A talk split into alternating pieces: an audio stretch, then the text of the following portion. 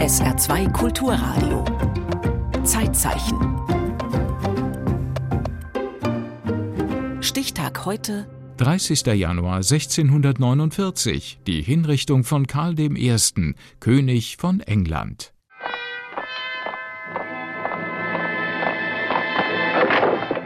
Euer Majestät, ich habe die Pflicht, euch von nun an unter Arrest zu stellen.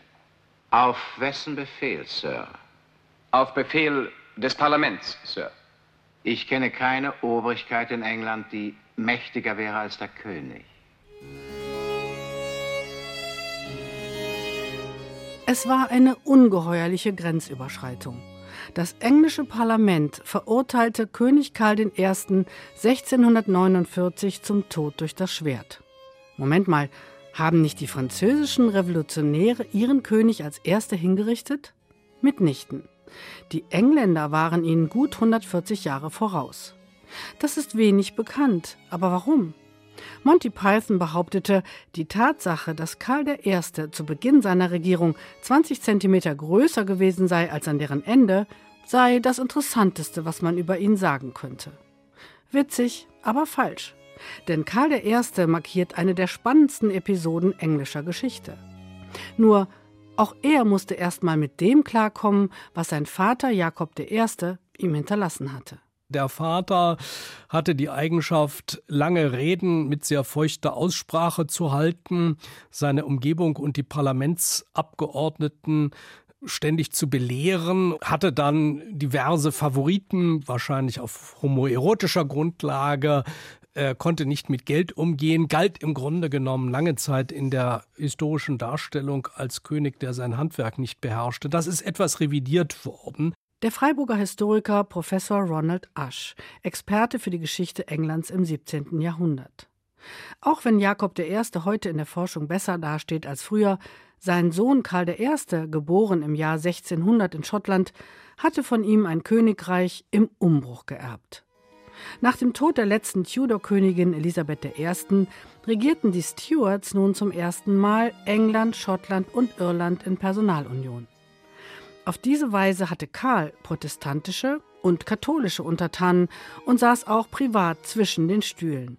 Seine Frau Henrietta Maria, eine französische Königstochter, war katholisch. Sein Schwager Friedrich V. von der Pfalz war Protestant. Karl wollte die religiösen Gegensätze miteinander versöhnen, doch in einer Zeit, in der ganz Europa von einem verheerenden Glaubenskrieg verwüstet wurde, konnte das nicht gelingen. Zumal es Karl an Charisma für eine solche Aufgabe fehlte. Er war persönlich schüchtern und unsicher, sprach auch etwas stotternd, also kein sehr selbstbewusster Mann im Grunde genommen. Und das erklärt vielleicht auch manches in seiner Politik, auch manche Fehler, die er gemacht hat. Also fühlte sich dann auch leicht angegriffen, vielleicht wegen dieser Unsicherheit. Die zahlreichen Porträtgemälde Karls I. präsentieren hingegen eine ganz andere Persönlichkeit. So wie heute Politiker und Politikerinnen sich vor einem Fernsehauftritt schminken lassen, so bestellte man damals natürlich einen Hofmaler, der einen möglichst attraktiv darstellte. Das war bei Karl I. vor allen Dingen Van Dyck. Ein Schüler von Rubens, der unnachahmliche Bilder Karls I. und seines Hofes und seiner Gattin Henrietta Maria geschaffen hat, wo er unglaublich elegant, aristokratisch und gelassen aussieht. Doch wenn der König direkt neben seinem Porträt stand, musste der Unterschied jedem auffallen. Was wir an zuverlässigeren Zeugnissen haben, er ist selbst für die Zeit relativ kleinwüchsig körperlich nicht sehr kräftig. Manche Leute sprachen auch davon, dass er als Jugendlicher oder Kind unter Rachitis, also Vitaminmangel, gelitten habe. Längliches Gesicht, lange Nase. Vornehm aussehend vielleicht, aber nicht wirklich imposant, würde ich sagen. Alec Guinness verkörperte Karl I. in Ken Hughes Film Cromwell Krieg dem König von 1970. Sein erbitterter Gegner, der Parlamentarier Oliver Cromwell wurde von Richard Harris gespielt. Cromwell, ein Jahr älter als der König, war Puritaner, gehörte also zu den radikalen Protestanten, die ihre Kirchen von allem säubern wollten, was ihnen als katholischer Aberglaube erschien. Gebetbücher, Priestergewänder, Altarschmuck. Dass Karl I. die strengen Regeln der anglikanischen Kirche aufweichen wollte, löste bei Cromwell Wutanfälle aus. Die Kirche von England ist eine protestantische Kirche. Was will der König aus diesem Haus machen? Einen römischen Tempel? Hat dieser König die Reformation vergessen? Oliver Cromwell wurde bald zu einem unerschrockenen Wortführer und forderte politisches und religiöses Mitspracherecht für das Parlament. Cromwell. Ihr sprecht mit dem König, Sir. Vergesst das nicht. Mr. Cromwell, ihr seid impertinent. Einen Konflikt löst man nicht mit guten Manieren, Sir. Karl I. hatte keine Lust, mit den Parlamentariern zu diskutieren und über deren Rechte zu verhandeln. Dass er sich neue Steuern bewilligen lassen musste, ging ihm gehörig gegen den Strich. Denn er hatte große Ausgaben. Professor Ronald Ash. Ja, einmal ist er der erste englische Herrscher, der es geschafft hat, aus dem englischen Hof ein kulturelles Zentrum zu machen, das konkurrieren konnte mit den großen Höfen des Kontinents. Also mit Madrid, dem spanischen Hof, mit dem französischen Hof, auch mit dem Hof der deutschen oder österreichischen Habsburger in Prag oder dann in Wien, indem er Künstler aus dem Ausland nach England geholt hat, indem er große Kunstsammlungen aufgebaut hat. Er hat nicht nur Van Dyck als Hofmaler eingestellt, sondern auch Rubens hat für ihn gearbeitet. Also dieser Hof hatte tatsächlich Glanz. Doch Karl I. war wie verblendet und erkannte die drohenden Zeichen der Zeit nicht. Das war vielleicht sein größter Fehler. Er wollte die Macht nicht teilen, schon gar nicht mit den Parlamentariern. Zwölf Jahre lang berief er das Parlament gar nicht ein. Erst als er Geld brauchte, um eine Armee gegen die aufständischen Schotten zu führen, holte er die Parlamentarier 1640 zurück nach London. Die Abgeordneten, allen voran die Puritaner, ließen sich jedoch nicht vor seinen Karren spannen und forderten die Souveränität des Parlamentes. Dem König fiel dazu nur eines ein. Ich erkläre dieses Parlament Kraft meines Amtes für aufgelöst. Endgültig.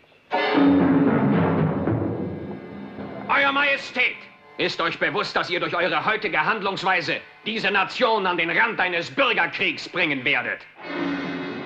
Im Grunde genommen bricht der Krieg aus ja in Schottland. 1637 versucht Karl den Schotten eine neue Gottesdienstagende aufzudrücken. Also heute ist es vielleicht für uns schwer zu verstehen, dass man sich darüber streiten kann, aber die Schotten waren sehr stark kalvinistisch-presbyterianisch, was unter anderem heißt, das Abendmahl ist eigentlich nur ein Gedächtnismahl. Bis heute unterscheiden sich Katholiken und Protestanten unter anderem dadurch, dass Wein und Brot für die einen tatsächlich in den Leib und das Blut Christi verwandelt werden, für die anderen sind es lediglich Symbole.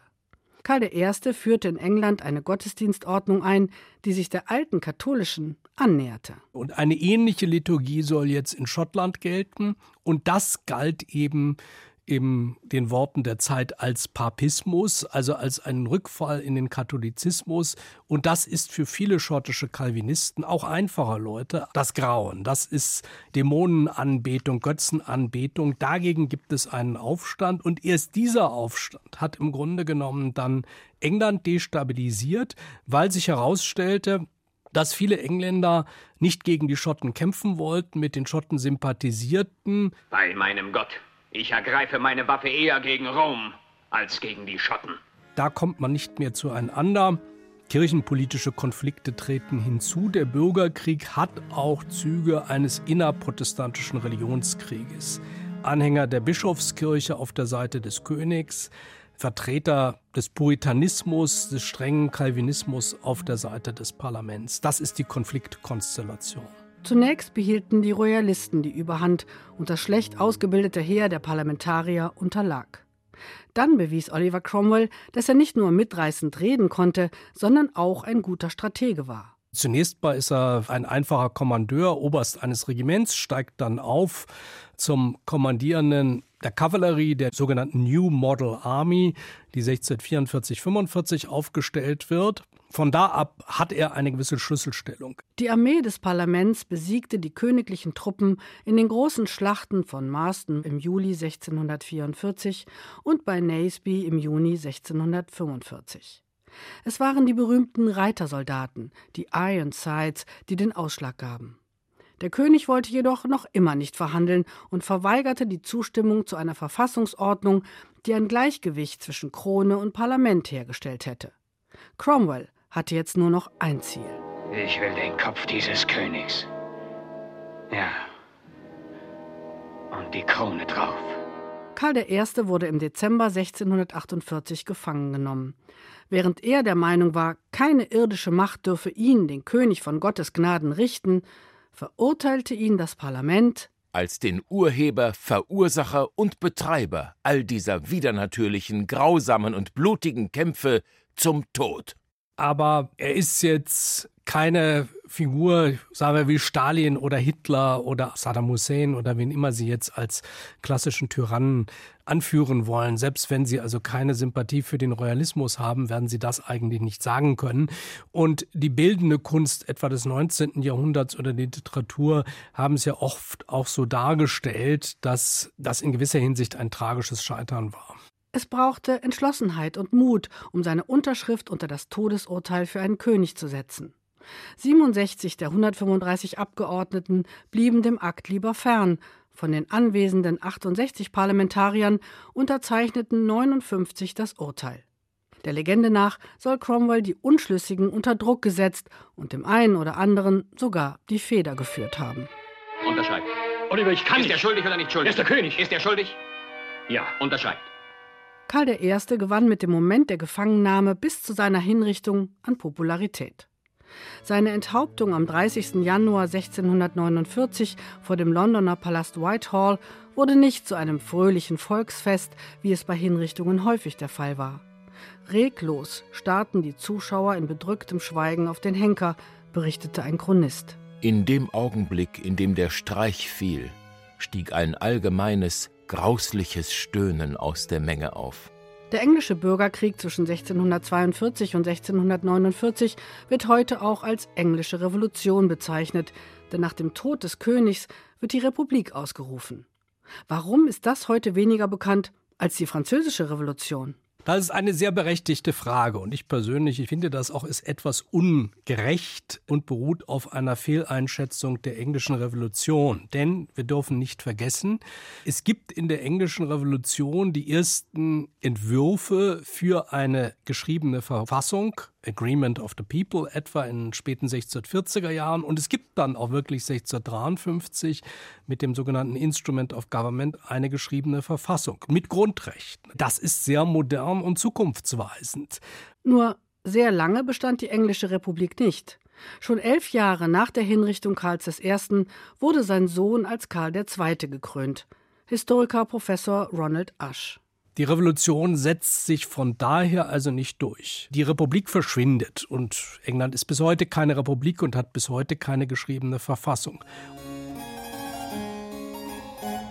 Oliver Cromwell, der fünf Jahre lang als sogenannter Lord Protector Alleinherrscher war und damit die Ideale verriet, für die er einst gekämpft hatte, starb 1658 einen natürlichen Tod.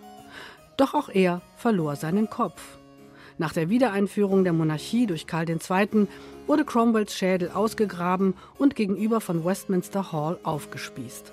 Von dort geriet er in die Hände von Sammlern, die ihn verkauften oder vererbten, gegen Eintrittsgelder ausstellten oder als Kinderschreck benutzten. 1960 wurde der Schädel in Cambridge bestattet, nur ob es der echte ist, weiß niemand. Im Zeitzeichen erinnerte Maren Gottschalk an Karl I., König von England, der am 30. Januar 1649 hingerichtet wurde. Zeitzeichen morgen über Theodor Heuss.